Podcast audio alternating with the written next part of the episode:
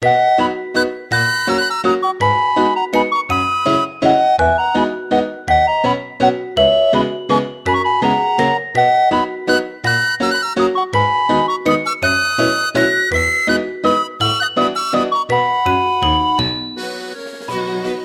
回のゲストは、ウェブライターの相宮康人さんです。よろしくお願いします。よろしくお願いします。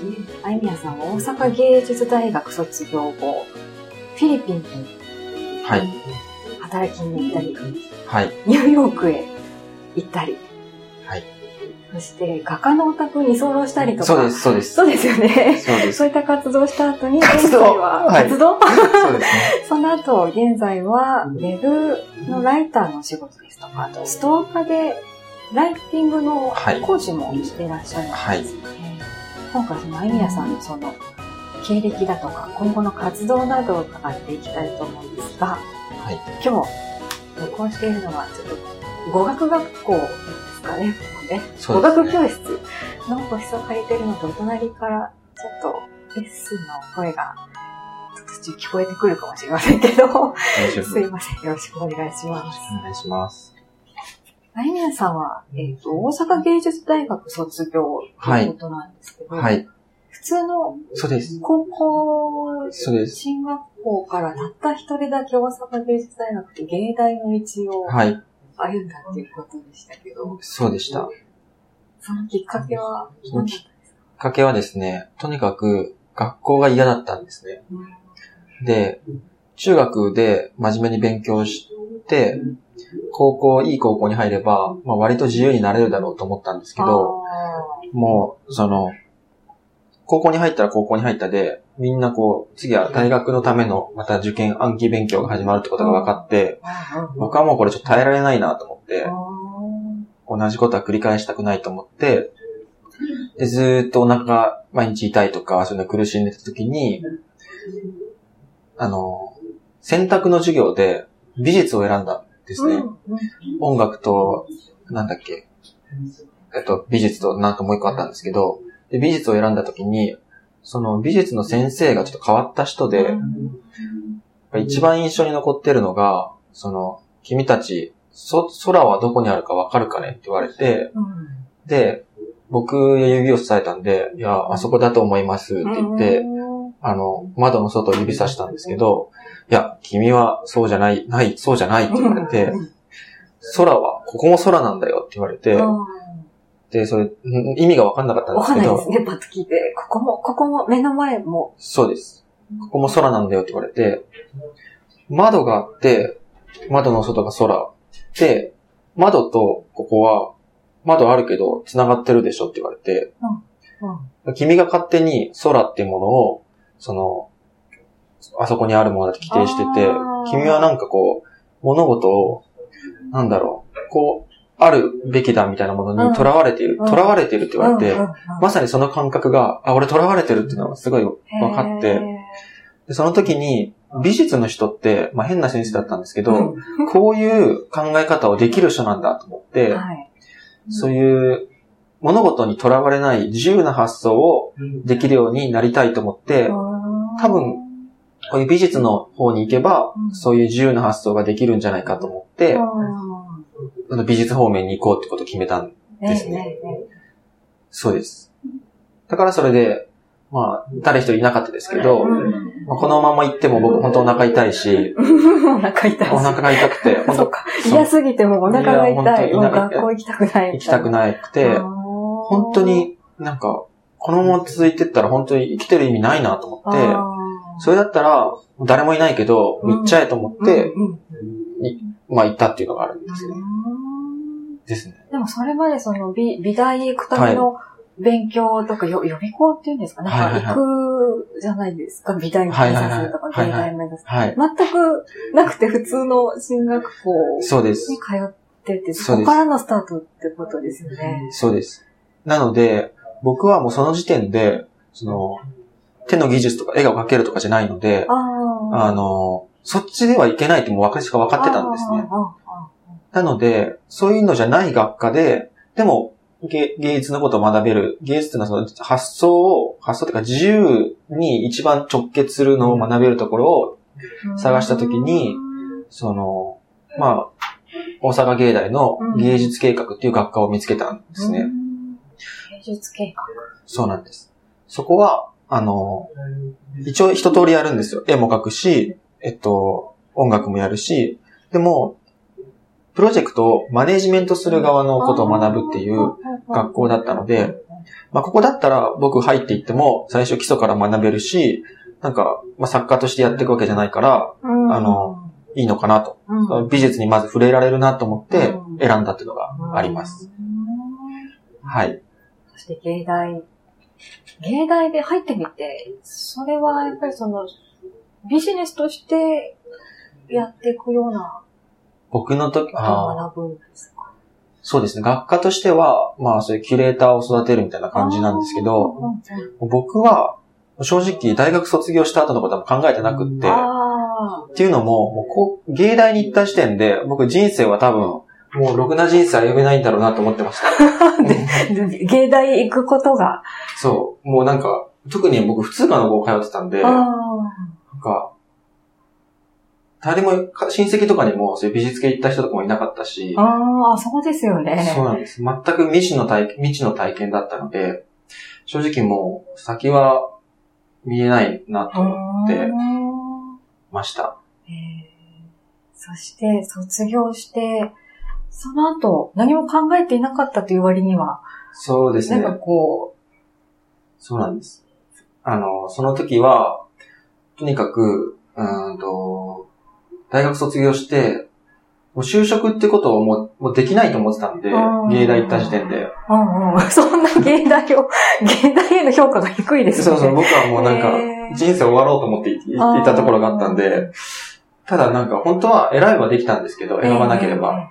で僕それだったら、そんな別に普通科の高校から普通科の大学行って、人生歩むのと変わらないなと思って、うんこれ、は、なんか、ちょ、ちょ、なんか面白いことしないといけないなと思って、でその時に、なんか、英語勉強、やっぱり海外で活躍できるようになりたいと思ってたうので、ん英語が必要だと思って、昔から海外行きたいっていうのがあったんですけど、きっかけがなくって、でその時に、あの、当時フィリピン留学っていうのがすごい流行ってたんですね。あ、英語を学ぶのにフィリピンにみたいな。そうです。それが2013年の時に、たまたま NHK のニュースかなんかで、チラッと出始めた頃で、で、僕も、フィリピン行こうかと思って、うんただ、その、フィリピン留学って魅力なのは、あの、その、5分の1の価格で行けるって言うんですけど、アメリカとかの。5分の1のお金すら、僕は、あのその、当時持ってなくって、うんどうしようかなって探してた時に、あの、あれですね、働く代わりに授業料タダにしますみたいな、プログラムあはいはい。そうなんです。があっ、て、じゃあこれで行こうと思って、それで応募して、受かったんで、うん、行こうとなって、うん。フィリピンに行くことになりましたね。もう、なんていうのかな、日本を離れたいみたいな、日本無理みたいな感じがすごく、いろんな文章読んでて感じたんですけど。そうですねねえそうですね海外へっていう。そうですね。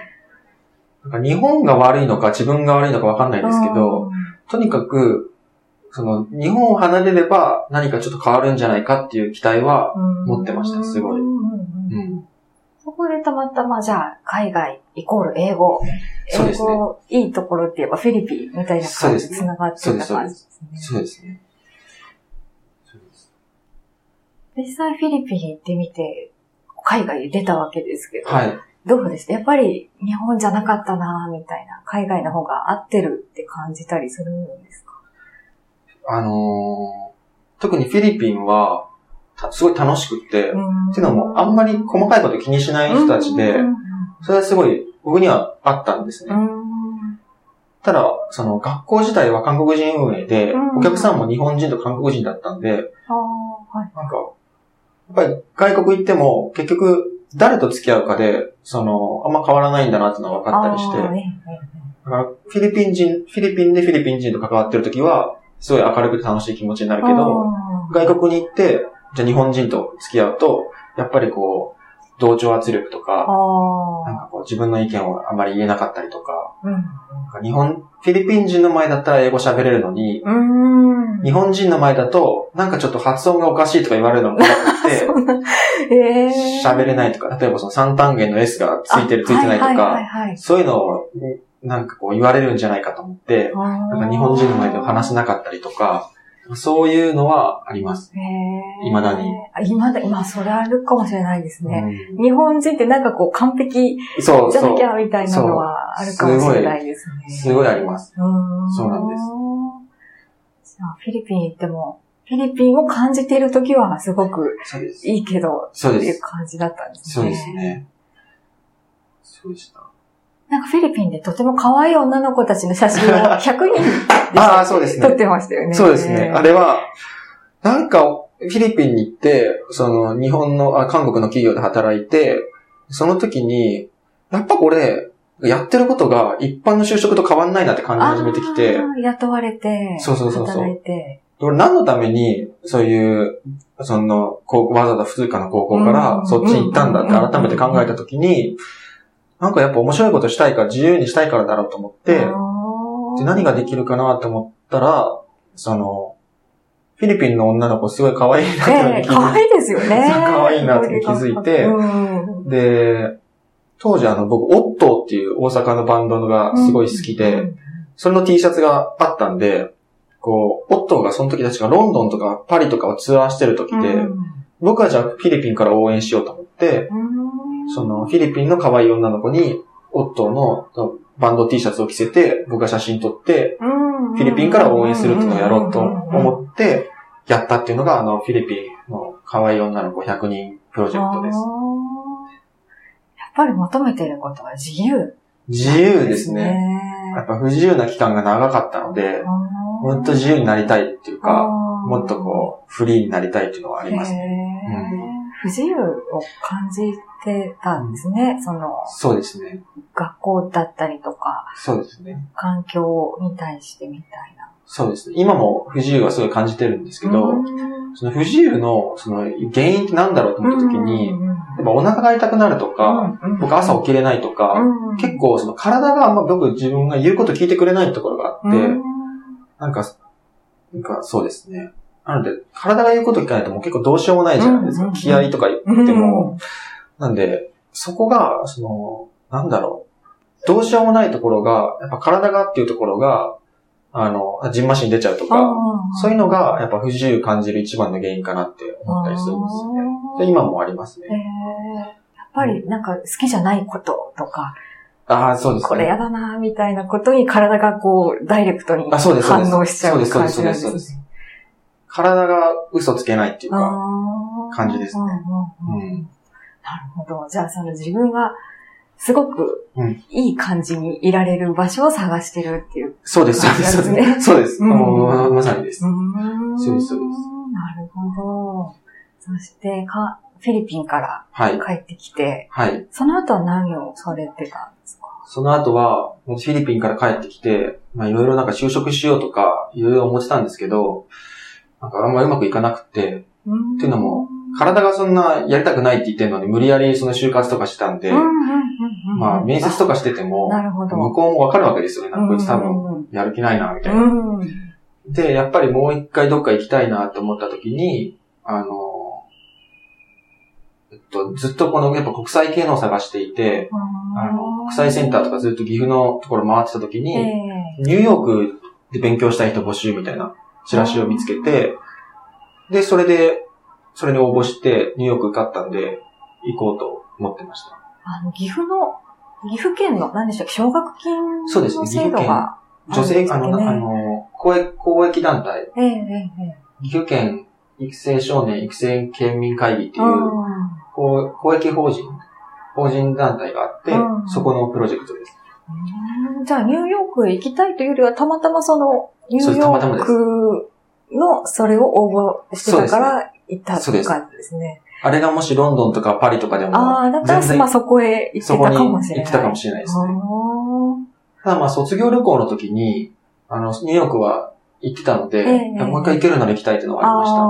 うん。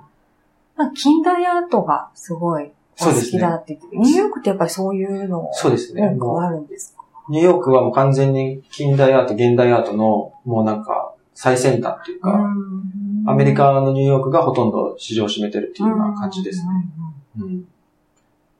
そうですで、助成金をもらってニューヨーク行って、勉強をしにそうですね。行った感じなんですよね。一応、なんか、留学っていう、あの、名目ではい。行ってたんで、あの、特に、これやりなさいっていうのなくて、本当に自由なプログラムで、そうなんですね。そうなんです。今でも感謝してるんですけどええ最初に計画書だけ作って、あとはもう、あときゅ、あの、好きなようにしてくださいってえいうので、え特に報告も、本当はしなきゃいけなかったんですけど、うん一切することなく、うんひたすらギャラリー巡ったりとか、ああ、いいですね。そうなんです。あの泊まったゲストハウスのオーナーさんがすごいアート好きな人で、うん。あの、いろんなとこ連れてってくれたりとか、うんうんうんいろんなことをしてました。うーん楽しそうですね。いやー、ニューヨークは本当楽しかったです。うん。あそこでなんか結構人生変わったっていうようなあ感じですね。そうなんですか。そうです、そうです。インパクトが大きかった何か経験っていうか、そちらで。やっぱり、あの、街っていうよりもやっぱ人との出会いなんですよね。僕が泊まってたゲストハウスのところのオーナーさんが、あのー結構、もう高卒で結構海外に出てう、んうんうん。叩き上げでやってきたみたいな人で、え お前それでいいのか？みたいな。お前それでいいのか？みたいな。説教が。そう、説。教。毎晩なんかこうなんか、そういう説教タイムが行われて、で 毎晩。毎晩、ほとんど毎晩酒飲みながら、えーああ、いいですね。そうそうそう。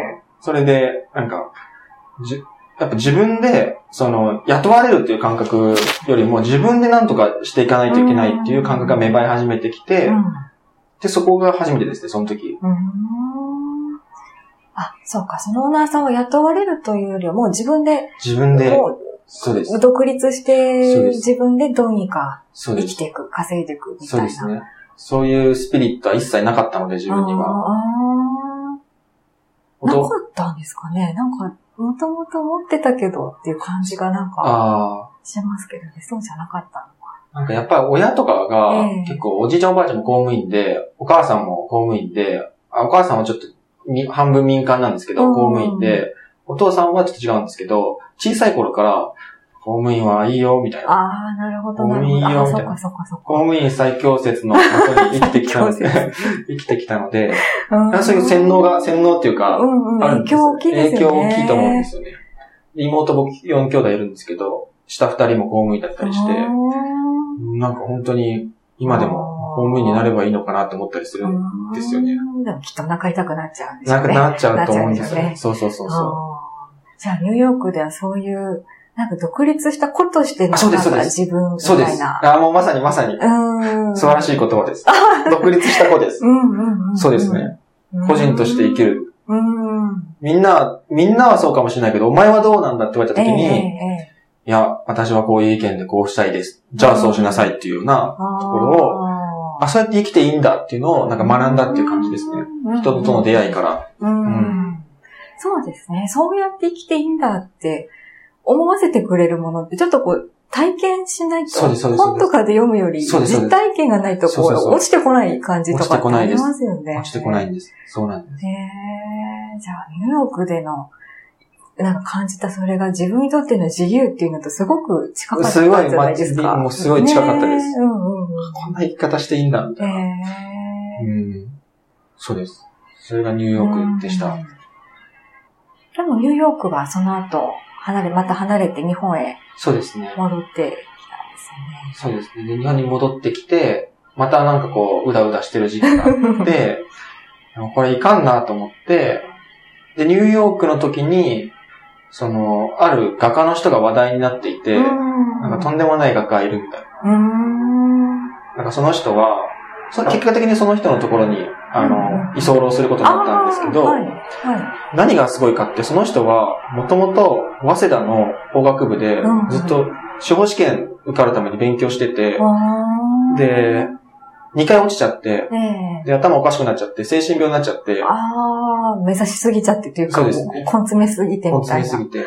で、リハビリを始めて、それを路上で売ったりしたら、絵が売れるようになって、で、海外とかもよく行くんですけど、その時必ず、貧乏なんで、その、普段は安い宿取るんですけど、その、1日だけいいホテル取るんですよ。うん、うん、うん、うん。で、いいホテルに行って、いいホテルの必ずバーってあるんですよね。うん。そう、そこに行って、なんかそのお客さんの絵とか勝手に描いたりして、友達になって、あの、売ったりとか、うん、なんか、そうう。いう営業力が半端ない人がいて、そうか、いいホテル来てる人はお金ある人に違いないみたいな。そうそうそうそうで、書いて、そうですこれ買いませんかみたそうです、そういな。です、そうです。えー、そうですそういう話聞いたときに、やっぱり、子としての力が半端ないなと。半端ないですね。そうそうそう日本人でそんな海外行って、海外の人に売り売売って、物を売ってっていうのがすごいなと思って、路上で4年間売ってたらしいですから。あ、そうなんですね。そうそうそう。そうですね。半端ないですね。そうです。その人のところに行きました。日本から日本に帰ってきた後は。それを学びたくてっていうか、近くでそうですね。見たいやっぱり、そういう子として尖っている人のところで、うんやっぱその個人としての力を磨きたいと思って、な。突き抜けたいと思で行ったんですね。そうですね。そこが居候するまでです。うんじゃあその画家さんと一緒に活動をはいしていったそうです。なんですね。そうですまあ、画家さんのブログの記事を書いたりとか、えええええうんと、あとは、まあ、その人のプロジェクトのコピーライティングを書いたりとえ。か、まあ、そういったところで、今度はその、ライティングっていうのが仕事につながってくるっていうのがそこら辺から始まる。そうですよね。あゆみやさん自身、その、今。までの経歴聞くと、どこからその文章を書く人になったんだろうっていうのがありましたけど、そこからなんですね。そこからですね。もともと、その学校が嫌な時に、どうしてもでも、話す人もいないし、ってことで、ブログは書いてたんですよ、中学校の時から。中学、高校、大学とずーっと毎日書いてたんですけど、その仕事として、その文章を書くってのが、うんこれ成り立つんだって分かったのは、その画家の人のブログ記事を書き始めたりとかうんしては、したから、してからですね。うんうんうんうん。あ、そのクラウドファンディングをやってましたね。その画家の方の、はい。それこそニューヨークへそうです。ニューヨークに送り出すためのクラウドファンディング。ええええええそのコピーライティングなんかも担当されて、僕がやりました。そのクラウドファンディングも無事達成して。無事達成して。そういうの経験から、うん。自分の文章ってお金になるかも、みたそいうな。です、そうです。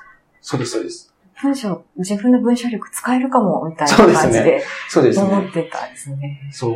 だから、僕もなんかそういう、やっぱアーティストになりたいって気持ちが強かったので、なんかそれをお金に変えるなんて、うん。あ、そのが、なんかちょっと嫌だなってところがあったんですあね。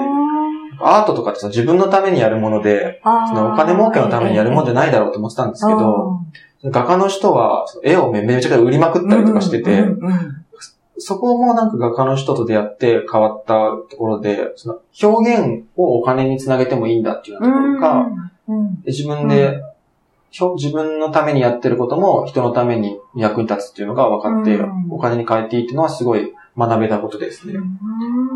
うんそこからライティングが始まったっていう感じです。うんうん。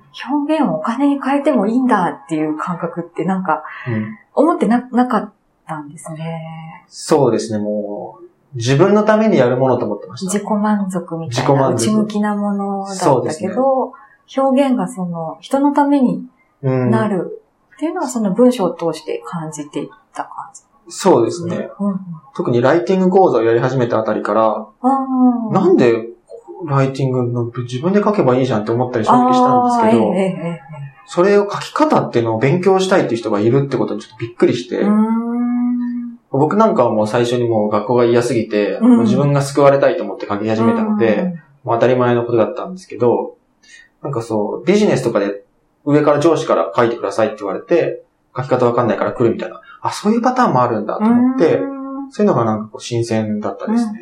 うん自分が当たり前というか、普通にやってたことが、そうそうそうそうあ、そんな使えるんそうそうそうだ、みたいな。そうそう。へーっていう感じでですよね。。すそうなんです。うーんすごい意外でした。うん